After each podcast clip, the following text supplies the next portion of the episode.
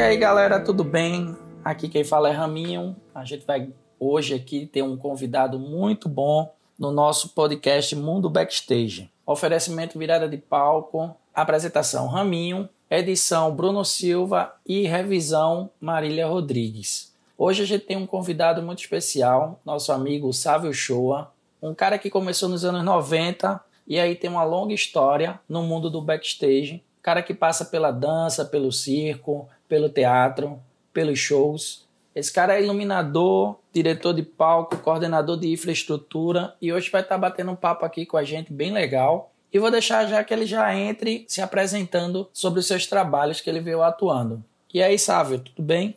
Olá, Raminho, Bruno.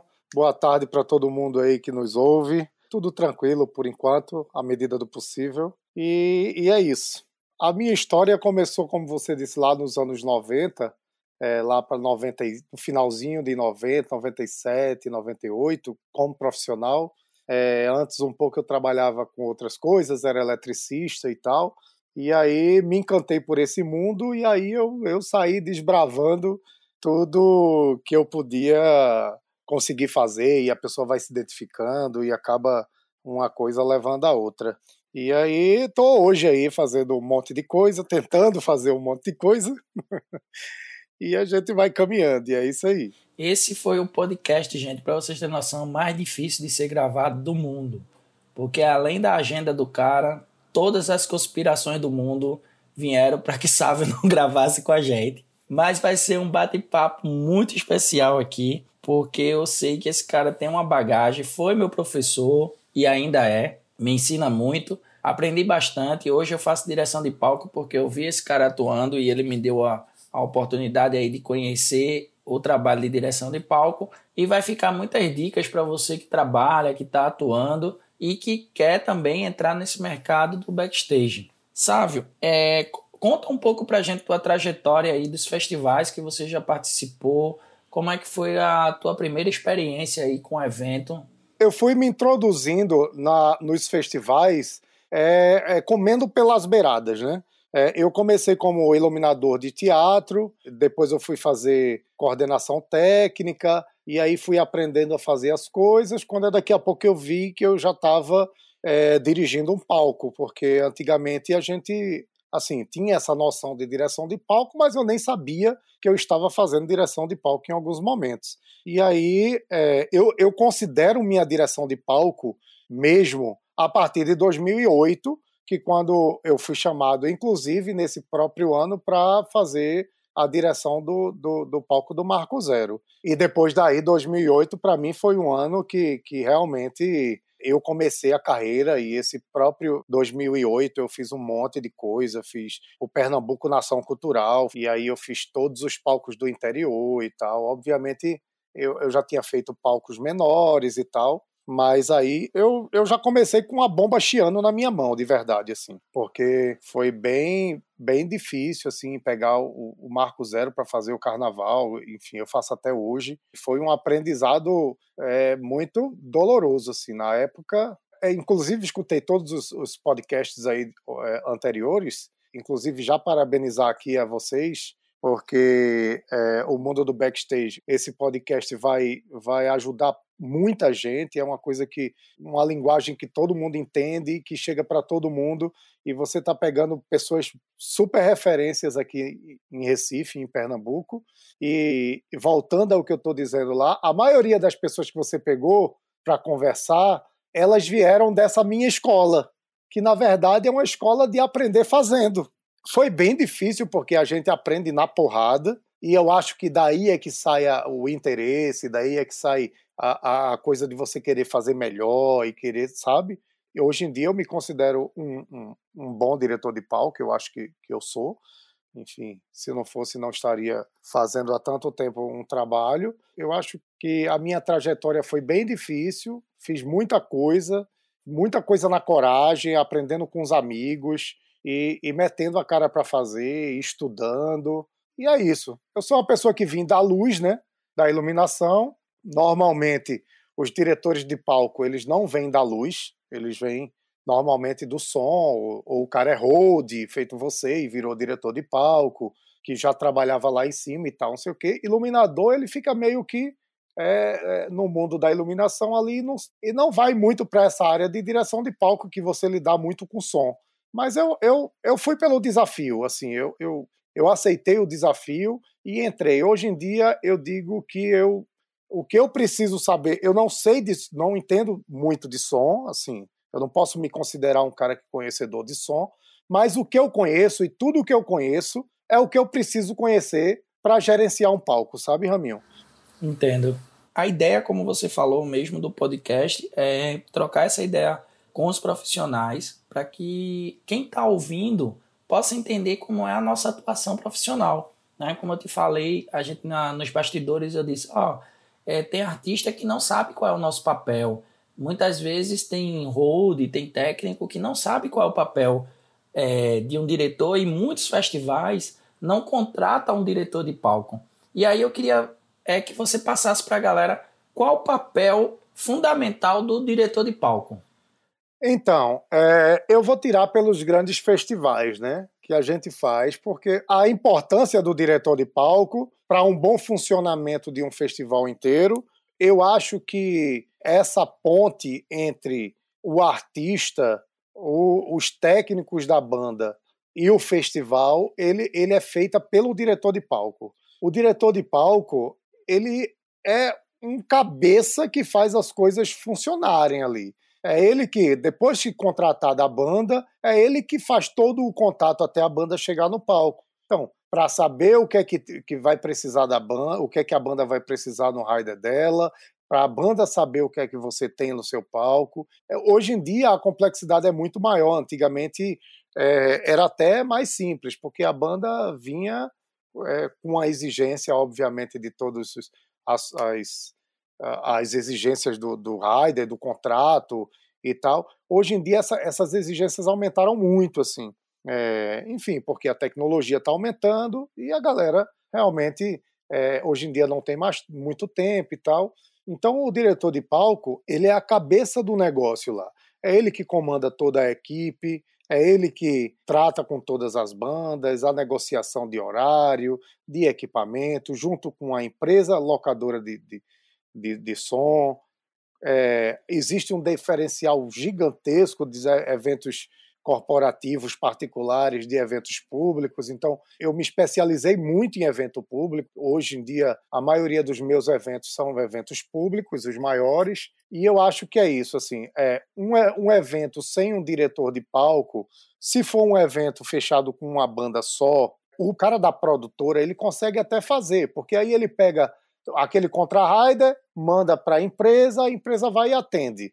Mas mesmo assim, a negociação ali durante o show e durante as coisas vão ter que ser entre as, as empresas, né? Tanto a que contratou quanto a que está sendo contratada. Então fica um negócio meio. É, pode dar errado, entendeu? Eu ouvi coisas dar errado nessas, nessa minha trajetória de vida. É, inclusive, me chamarem de última hora para resolver as coisas. E eu acho que a importância tanto do, do diretor de palco como hold, como iluminador em festivais, é fundamental. Eu vou falar um pouco do Marco Zero. O Marco Zero, quando eu entrei lá, que pezão, inclusive meu mestre fazia a direção de palco, o Marco Zero ele contava muito com a empresa, né? A locadora que ganhava a licitação.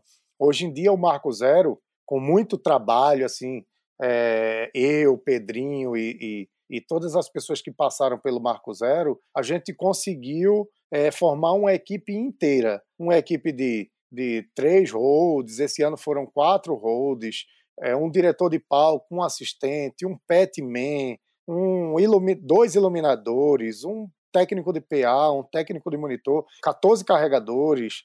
É, toda essa equipe fica a cargo do diretor de palco, que no caso lá sou eu, comandando toda essa equipe, e eu faço todos os acordos com as produtoras ou com os técnicos das bandas e entrego o material todo pronto para todas essas pessoas. Você sabe que você já trabalha comigo há bastante tempo. E essa separação de trabalhos e de, de função de cada um sou eu que faço, entendeu? Então, meio que é, é quase uma obrigação para mim hoje em dia. Eu aprendi a trabalhar dessa forma, é, gosto de trabalhar dessa forma porque não tem como dar errado, entendeu? E eu acho que, que por aí vai. Eu acho que é assim que tem que ser feito, sabe? Para você ter um bom trabalho e, e, enfim, um bom resultado. Hoje em dia eu consigo ter uma equipe inteira no Marco Zero e, e quando chega a empresa, a gente só faz compor. A galera da empresa é super eficiente, claro, e compõe essa equipe inteira e todo mundo trabalha trabalha bem, é cansativo, mas é, é uma coisa que a gente consegue dividir bem e é isso. Eu acho que eu respondi tua pergunta. Respondeu sim. A gente falando aí sobre a questão do Marco Zero, palco principal do Carnaval do Recife, né? Que vocês começam lá as atividades dez dias antes do Carnaval, se eu não me engano. É dez dias antes que a gente começa a funcionar. Ah, mas a minha pré-produção eu começo exatamente 30 dias antes. Pronto. Eu ia te fazer essa pergunta, porque assim, o papel do diretor de palco não fica só é, na referência de palco, né? Artista e, e o show e aquela parte da virada de palco, né? É, tem, existe uma pré-produção, né? Porque aí a, a galera muitas vezes não saca dessa pré-produção. E aí você me fala que a sua é 30 dias antes. Como é que funciona esse controle? Vê só, Raminho, é, eu já peguei muitos, muitos palcos de se fazer a pré-produção uma semana antes. Não é uma coisa que eu goste de fazer, sabe? Mas às vezes a gente é meio que obrigado a fazer isso por, por uma série de coisas, porque ainda não fechou o contrato com banda, porque ainda não sabe a grade, porque não fechou a grade e tal. O Carnaval do Recife, é, a gente começou a implantar esse, essa coisa de 30 dias antes, porque é necessário, porque existe uma complexidade naquele palco, como todos os outros palcos. Mas eu não digo assim, tipo, um São João, por exemplo, que, que dura 30 dias de festa, que aí você consegue negociar, é, fazer essa pré-produção, apesar de eu não gostar, fazer a pré-produção da primeira semana e da outra semana você ir fazendo, dá para fazer, entendeu? Eu não gosto de fazer porque eu, quando eu gosto de, quando eu faço a pré-produção de um evento, eu gosto de chegar no palco e não ter mais nada para fazer a não ser gerenciar as coisas que eu negociei, entendeu? Aí no Marco Zero, meio que foi implantado isso a gente começar com um mês antes, porque é uma série de coisas que existe naquele palco. Tem toda a parte de negociações com as bandas, com as licitações. Depois que a gente descobre a grade, é tratar banda por banda, para saber todas as questões. Tem questão de TV, tem questão de horário, tem questão de chegada, de passagem de som antecipada uma semana antes. Lá, quem, quem passa som na segunda-feira antes do carnaval, toca na terça-feira do carnaval, da outra semana. Então, a primeira passagem de som é do orquestrão que vai encerrar o carnaval, ou seja, terça-feira da outra semana. Então tem uma série de coisas que a gente precisa pensar e que eu aprendi a trabalhar assim, porque eu, eu tive essa necessidade. Tipo, a gente. Vamos falar de, de, de, de, backline. Eu tenho três baterias, então o Marco Zero a gente tem 15 minutos de virada, com bandas grandes para virar, com praticáveis gigantescos. E aí eu não posso, tipo, a banda que vai entrar a bateria da banda que vai entrar tá tocando na banda anterior. Isso para mim, eu já vou perder ali, sei lá, cinco minutos. Para mim é muita coisa. Para o Marco Zero é muita coisa. Não passa cinco minutos parado Marco Zero. E é uma coisa que a gente realmente vinha e veio não atrasando, porque, enfim, tem, tem questões de, de, de finalizar o palco, tem toda uma questão de, de. E isso tudo a gente resolve na pré-produção. Aí a pré-produção, é, falando do carnaval ainda, é um negócio muito grande, a gente tem que negociar com todas as, as questões de, de é, bloco de chão, bloco de rua que passa, isso tudo eu trato dentro da prefeitura, porque sai todas as, as coordenações estão dentro da prefeitura. Então eu saio de uma sala, vou para outra para falar para o pessoal de, de cultura popular, vou na outra para falar com o pessoal de imprensa, vou na outra para falar com o pessoal de segurança, com coordenação geral. Então é praticamente eu, eu viro quase um funcionário batendo ponto na prefeitura todos os dias, sabe? Quando chega perto do carnaval, a gente ainda trabalha no final de semana. Acompanha a montagem para ver como é que a gente vai fazer, o projeto de LED, de som, de luz, porque aí eu estou pensando de um jeito de virar o palco é, de uma forma diferente. Feito foi esse ano, o cenário foi, foi um circo.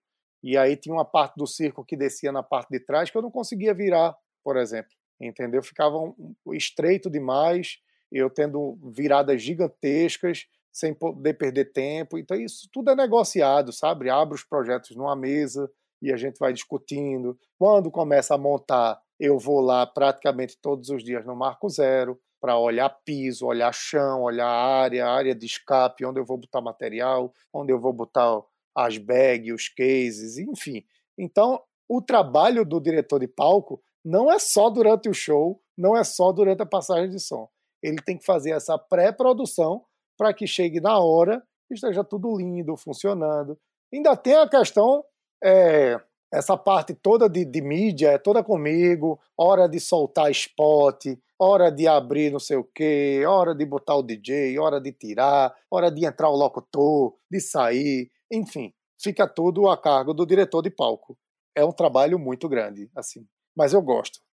é gratificante no, quando você pega e dá tudo certinho conforme o combinado, né? E aí você tem uma equipe lá, como tu falou, esse ano teve quatro holds. E também fica a critério e a responsabilidade do diretor de palco com esses holds, né? Que tem uma subdivisão de trabalho. Queria que tu falasse um pouquinho sobre essas subdivisões, para a galera entender como funciona em um festival, tendo quatro holds, como é esse direcionamento de cada um. E deixando aqui claro para a galera que talvez não conheça e estiver escutando, o backline aí são os instrumentos que a galera, os equipamentos que a galera vai estar tá usando, as bandas vão estar tá usando. Isso aí também é testado quando chega esse material pela fornecedora de áudio, tudo é testado, tudo é olhado e separado para aquelas bandas que vão tocar naquele dia.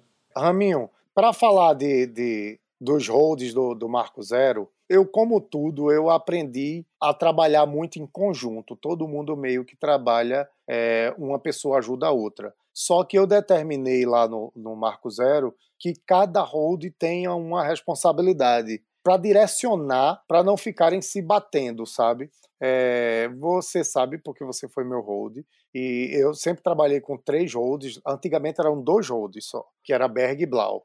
É, hoje em dia eu tenho quatro holds, graças a Deus foi só esse ano que eu tive quatro holds, porque antiga, antes desse ano eram três holds. Então cada hold eu deixava com uma função. Existia um hold que cuidava das vias e da marcação, é, marcação de palco, um hold só para cuidar de via, botar os spots no lugar e botar a marcação de todas as bandas e tal, sei o quê. Existe um hold só para cuidar do backline, que é bateria, amplificadores e enfim. E, e o outro fica só com os praticáveis, que são as viradas, são as montagens, são é, receber as bandas e direcionar ela para os praticáveis certos e, e, a obrigação de colocar esse praticável no lugar. E o quarto hold que entrou esse ano, que foi até Rainara, que é daqui de Caruaru, inclusive, ela foi para a gente existe no Marco Zero existe dois palcos. Existe o palco principal que a gente chama de palco 2 e existe um palco da frente, que é o palco 1 um, onde passa as atrações é, de cultura popular. E a gente sempre pegava um dos nossos holds e colocava lá para frente para fazer essa parte de cultura popular, que era das quatro da tarde às oito da noite, e depois ele ia para dentro do palco. Então era um negócio bem cansativo, e a gente tentava fazer um rodízio, mas é cansativo, porque a gente tinha passagem de som de manhã, o cara ficava lá naquela rampa no sol quente das quatro às oito da noite e ainda tinha que pegar o, o palco para ficar até duas ou três da manhã. Então, é, Rainara veio para somar muito, ela não ficou só nesse palco 1, é, ela acabou que a gente absorveu ela para o palco 2 também, e, e, aí deu muito mais tranquilidade. E aí é, esse quarto hold, essa quarta hold, que foi Rainara, ficou como coringa e ela ajudava todo mundo, ou seja, quando tirava os praticáveis, ela saía com os praticáveis junto com outro hold, o cara do backline tirava a bateria e os amplificadores, então ela já voltava com os amplificadores, já voltava com os praticáveis com outro, ela ficou meio que coringa, porque um quando acaba uma função, obviamente, vai ajudar o outro. E assim a gente rodou o palco muito redondinho. E é meio que isso. Eu faço uma, uma subdivisão para que eu possa chamar a responsabilidade de quem de quem está naquela função, entendeu? É, por exemplo, se entrou com praticável errado, eu não vou brigar e não vou reclamar com o cara do backline, eu vou reclamar com o cara do praticável. Se ele disser foi culpa do outro, eu vou dizer não, a culpa é sua mesmo, você que é o responsável. Então, meio que chamar é, na grande e deixar cada um responsável com uma coisa. Eu, obviamente, tenho que olhar várias coisas, mas você sabe muito bem que, que eu sou um diretor de palco que meto a mão, puxo praticável, puxo amplificador, ligo a C, discuto o pet com todo mundo. A banda, quando eu chego, é a primeira coisa que eu vou fazer é bater o pet com o Guigo. É, ou seja, eu fico de olho em tudo, mas cada um tem uma responsabilidade. E aí eu, eu, eu prefiro deixar assim, porque dá mais atenção e dá mais agilidade às coisas, entendeu? Entendi. E situações inusitadas, que às vezes a gente prepara tudo, faz uma pré-produção, organiza, faz a passagem de som, deixa tudo cronometrado, tudo certinho. E às vezes a gente se depara com um artista ou que ele chega atrasado, ou o artista está na hora de anunciar, não quer subir no camarim, ou quer passar da hora do seu show, né? Porque às vezes tem uns que se empolgam lá na, no decorrer do show e o show tem que acabar em uma hora e vinte minutos por causa da virada da outra banda. Acontece muitas situações desse jeito, né? Raminho acontece, acontece, acontece sempre, acontece sempre, na verdade. Como eu lhe falei, isso é uma coisa que pode ser sanada na pré-produção, né? Aí eu vou falar de Marco Zero, mas aí eu vou falar de outros palcos. No Marco Zero eu consigo ter isso mais no controle porque eu faço uma pré-produção muito anterior, né? Como eu disse a você, um mês antes que eu começo a falar com as bandas. Então, no Marco Zero eu peço até o repertório. Para você ter uma ideia, eu tenho um repertório de todas as bandas que vão tocar no Marco Zero. Então eu faço praticamente a minutagem ali por alto e sei que a banda vai fazer uma hora e vinte minutos, uma hora e, e meia ou uma hora de show. Eu consigo ter esse controle. Obviamente, se o artista não chegou, a gente tem um DJ, a gente tem uma coisa, mas no Marco Zero não acontece muito isso. Em outros palcos, em compensação, em outros palcos, acontecem muito. Já aconteceu de artista não chegar e eu ter que ficar no pé, vocês vão chegar, vocês vão chegar, porque aí botar uma outra banda que está lá no lugar dela nunca é bom isso, porque, enfim, isso é divulgado, existe toda uma, uma divulgação para o artista entrar e não pular o outro. Mas acontece, isso acontece. Essas coisas de chegou atrasado ou chegou não sei o quê, essas coisas eu acho que elas são são, são minimizadas quando você chama para a responsabilidade e faz a pré-produção.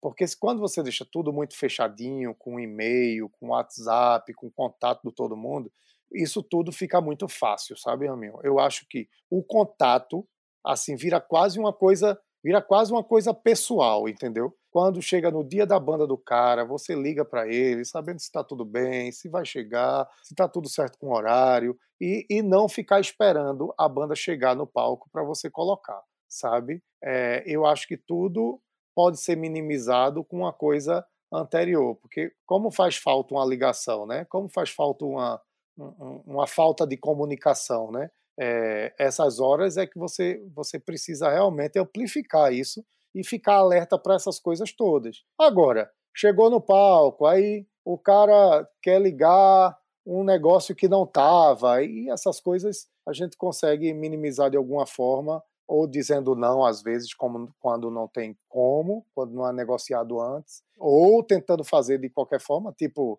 eu teve uma vez que eu estava no próprio Marco Zero, estava fazendo um show e aí chegou o Geraldo, Geraldo Azevedo para fazer uma participação em cima da hora. E aí colocar o in-ear nele não é problema porque ele podia encostar lá na mesa e a gente colocar o in-ear dele, botar tudo no ouvido dele antes. Colocar é, a voz dele em todo mundo também não era problema. O problema é que aí a produtora dele chega aqui, a minha amiga, chega e diz, Sávio, ele só entra com violão. Aí eu disse, agora a gente ganhou um problema. Aí tem nada não, ele entra com violão desligado. Pô, botar um artista entrar com violão desligado não rola, né? Dei meu jeito, peguei um body pack e tal, não sei o quê. Ele meio que entrou com violão tocando, meio que na hora, e a gente tem que fazer dar certo. A gente foi contratado para fazer dar certo. Mesmo acontecendo uma coisa dessa, você não pode travar num palco tão significativo e num artista, você não pode fazer isso com um artista. Então, todo sacrifício é válido para que você tenha um bom show. Agora, obviamente, as pessoas não podem abusar, né?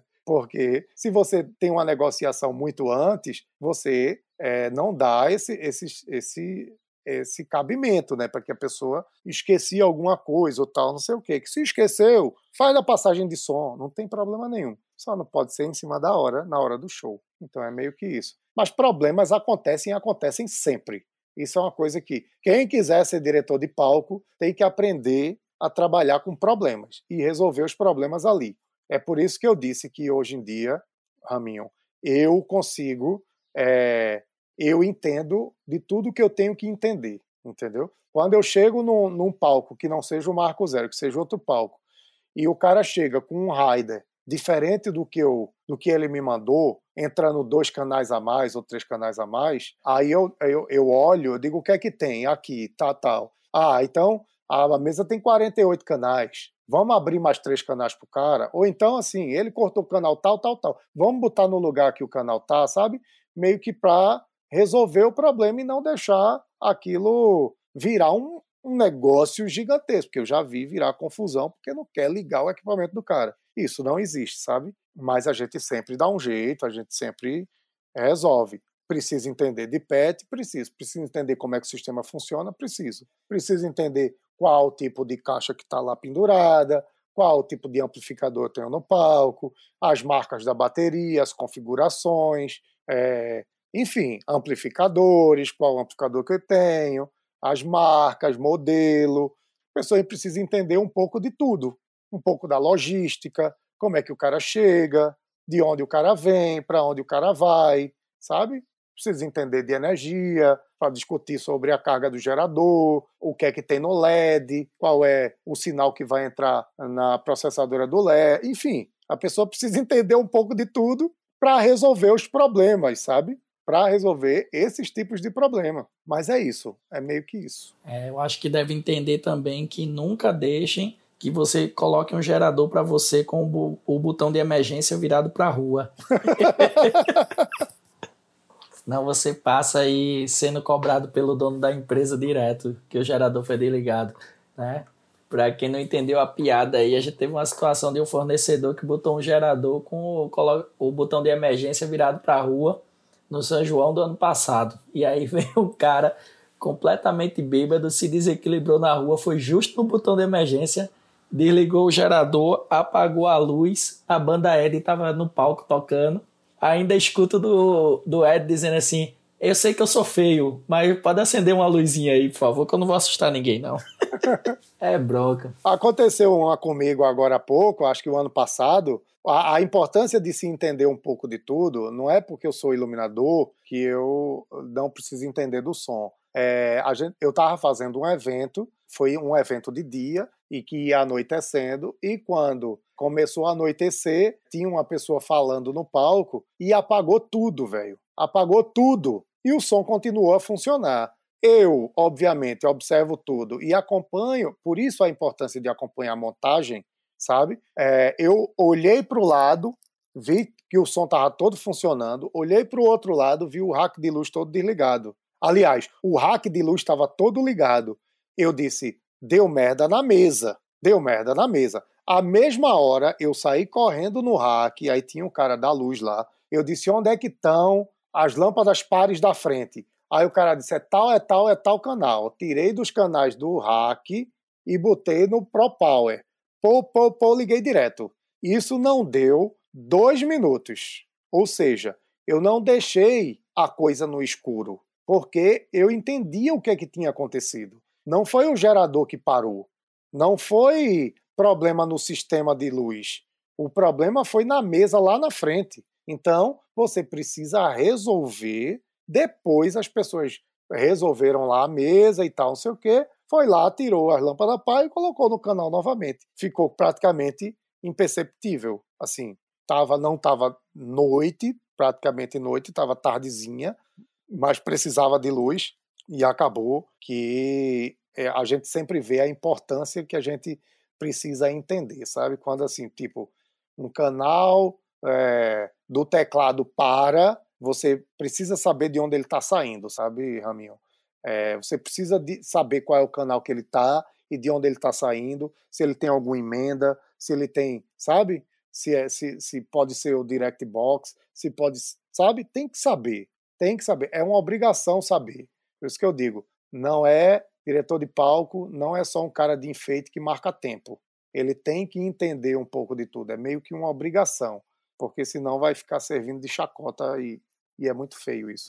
É, e tá estudando sempre, né? Sempre tá pesquisando para se aperfeiçoar. Tu faz uma pré-produção no Carnaval do Recife com 30 dias antes. E aí eu, eu participo de alguns grupos de produtores, diretores de palco, que às vezes ele fala, pô, mas eu falei lá com a pessoa, com o artista tal, e o cara não cumpriu, não veio. E aí a gente sempre rebate a importância da, de toda a comunicação feita com o artista, o produtor. É importantíssimo que seja registrado, né, Sávio? Para que você possa mostrar às pessoas, ó, a gente acordou isso aqui, né? É, eu faço um caderno técnico gigantesco, com sempre com as respostas das bandas, do diretor técnico da banda, do stage manager, do, do cara que está à frente ou do próprio produtor. Sempre quando você manda um e-mail ou um WhatsApp, você tem que receber aquela resposta para você ficar tranquilo. Se eu, eu coloco é, o meu contra-rider do Marco Zero, obviamente a gente nunca praticamente não tem problema, porque eu sou muito bem servido, graças a Deus, no Marco Zero. Mas, por exemplo, você fez comigo o Igaraçu em Festa. Eu mando para as bandas o meu contra-rider com o tipo de mesa, o tipo de, de, de PA, o tipo de. E eu preciso que o cara me dê um retorno dizendo assim: ok, atende o meu rider. Porque às vezes você lê o rider do cara e aquela mesa não está ali no rider, mas não necessariamente ele não tem a cena daquela mesa. Às vezes está desatualizado. E às vezes ele precisa, ele não tem mesmo, e aí ele precisa me dar esse retorno, porque caso seja, eu dou até um tempinho a mais, pra, porque ele vai puxar a cena do zero. Então, essa resposta é o que, que faz a gente fazer esse trabalho bem feito, sabe? Se você mandar um e-mail ou mandar um WhatsApp e dizer assim ao cara, ah, quer nem saber, eu mandei para ele. Se ele não recebeu lá, é um problema dele. Não. Quando ele chega no palco, o problema é seu, não é dele. Então, você precisa sempre ter a confirmação, nem que seja. Já aconteceu isso comigo várias vezes, não no Marco Zero, em outros palcos, da pessoa não me responder nem o WhatsApp. E aí eu ligar para a pessoa: Ó, oh, Fulano, é Sávio, tudo bom? É tudo te mandei um WhatsApp aí com as questões técnicas, com as dúvidas que eu tenho. Tu pode responder lá. Aí o cara responde por telefone. Aí eu, beleza, então, vou documentar isso. Mesmo ele não me mandando a resposta pelo WhatsApp, eu respondo pelo WhatsApp tudo que a gente conversou e coloco no e-mail também. Isso é uma coisa para garantir que é, não tenha, sei lá, não fique nenhum mal entendido, entendeu? Tudo que foi acordado está ali estabelecido e documentado. Isso tem que ter. Eu passo esse caderno técnico para todos os roads com todas as negociações. Chega lá diz, tem certeza que, que o praticável é a 20 mesmo? Eu digo, tenho certeza, meu amigo. Eu estou negociando esse negócio faz um mês. É do chão mesmo. Tá certo, então tá bom, o que o cara vai fazer? Eu digo. Às vezes botar um amplificador em cima. É, o cara me pediu, eu vou fazer do jeito que ele fez, ele, ele, ele quis. Então é meio que isso. Você precisa ter uma resposta para você ficar seguro de tudo. Eu tenho uma memória muito pequena, Raminho. Eu tenho uma memória muito pequena. Eu entrego os cadernos técnicos para os roads e para o Petman, para o iluminador e, e para o cara do LED, para todo mundo da equipe. O meu caderno tem quase o dobro do tamanho, porque eu faço questão de imprimir todos os e-mails, as minhas anotações na mão, eu, eu coloco tudo nesse caderno porque justamente para não ser, ser pego de surpresa pela falta de memória, né? É muita coisa e você acaba esquecendo mesmo. Mas isso é fundamental. Esse caderninho técnico salva muito, né? Depois que eu aprendi ele, tem usado tenho usado da minha vida toda. E é legal porque você mostra para os seus contratantes também o processo de organização. Porque muitas vezes o cara que te contrata não saca daquilo ali. Né? Eu fiz festival que quando eu apresentei o caderno técnico, o cara, não, pô, eu não preciso disso não. E aí, quando ele teve no decorrer de um show, que aí eu mostrei a ele que a gente precisava de um backline diferenciado para um dos artistas que estava contratado, e ele fez. E isso estava onde? Eu disse, no caderno, estava lá. Né? Então, assim, o Gravatar Jazz Festival que eu fiz agora foi muito massa. E também usei a, a questão do caderno, eu tenho usado como se fosse a bíblia do evento, né? Para seguir bem a risca. E é desde a, aquele cronograma também, o famoso cronograma de passagem de som, de showtime, que a galera fica, pô, bicho, é necessário mesmo isso? Mas se a gente não tiver um norte, é tanta coisa na cabeça, né, que você termina passando despercebido. É, esse meu caderno técnico, eu, eu faço questão de, de fazer ele muito bem feitinho, você sabe muito bem disso. Tem horário de chegada do cara no palco. É, em, em, festivais grandes, tipo o Marco Zero, mais uma vez, eu estou botando sempre o Marco Zero, porque o Marco Zero é, é, é, um evento que tem tudo lá, por isso que eu falo. No Marco Zero, dia de segunda-feira, eu tenho que botar os horários de chegada, porque, tipo, na segunda-feira vem, que é o dia do pop rock, chega três carretas. Imagina se eu coloco isso no mesmo horário chegando. Como é que se faz essa logística? Como é que se descarrega? Como é que se tem espaço dentro do palco? Como é que tem. Então, essa logística inteira tem que estar anotado. O caderno técnico é super explicado. Hoje em dia, é, até os fornecedores me pedem esse caderno, tipo, é, quem faz lá é, é Bisasom, é Luminário, é, é, esses dois normalmente. É, Ítalo liga para mim para pedir o caderno técnico, porque o caderno técnico tem, tem dizendo até a quantidade de direct box que eu vou usar no dia, os praticáveis que eu vou usar no dia e as alturas, a quantidade de amplificador que eu vou usar naquele dia, a quantidade de microfones que eu vou usar naquele dia, o tipo de microfone, tem tudo. Dentro do caderno tem tudo. Tem uma planilha de horário, tem uma planilha de, de, de virada, tem uma planilha tem várias planilhas e essas planilhas eu vou construindo com isso mesmo. Como eu faço essa produção, essa pré-produção muito antes,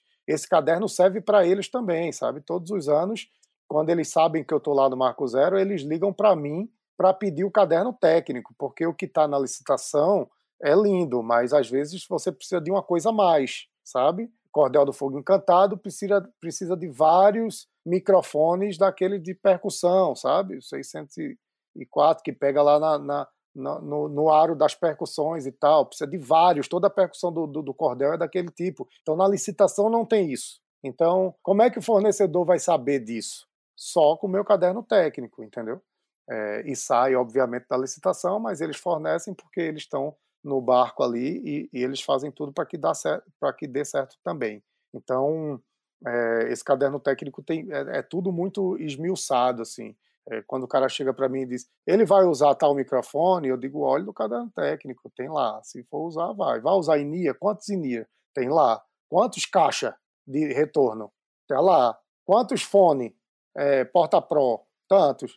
É, PowerPlay? Tantos. Vai usar fone? Vai. Não vai. Eu tenho tudo. Nesse caderno técnico tem tudo.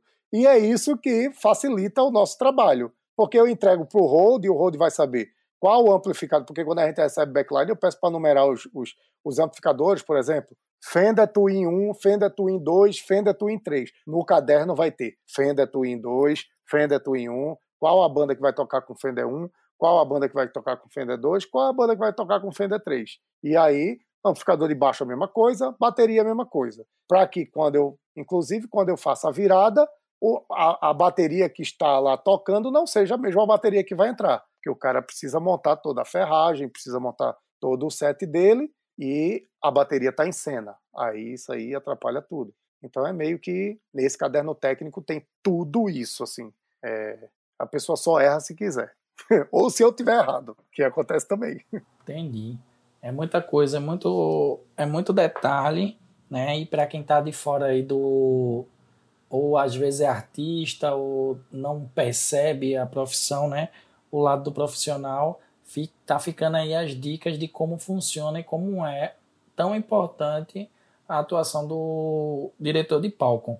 E aí eu teria alguma dica para trazer para a galera, sabe?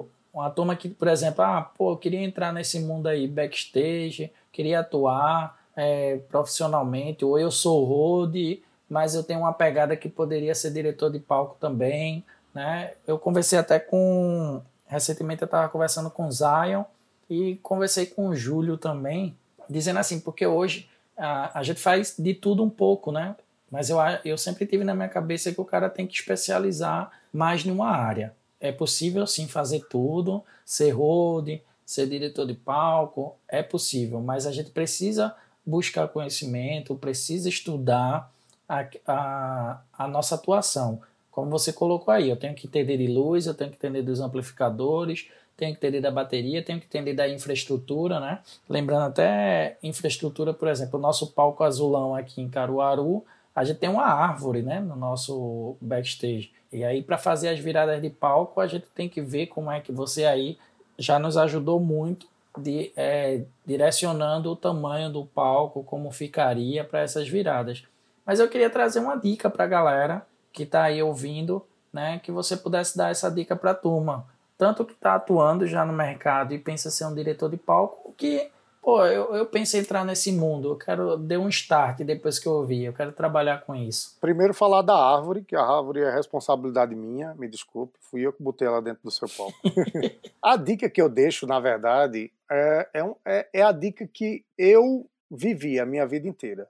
Para eu sair de uma coisa para outra, eu observei muito as pessoas trabalhando eu sou um observador até hoje.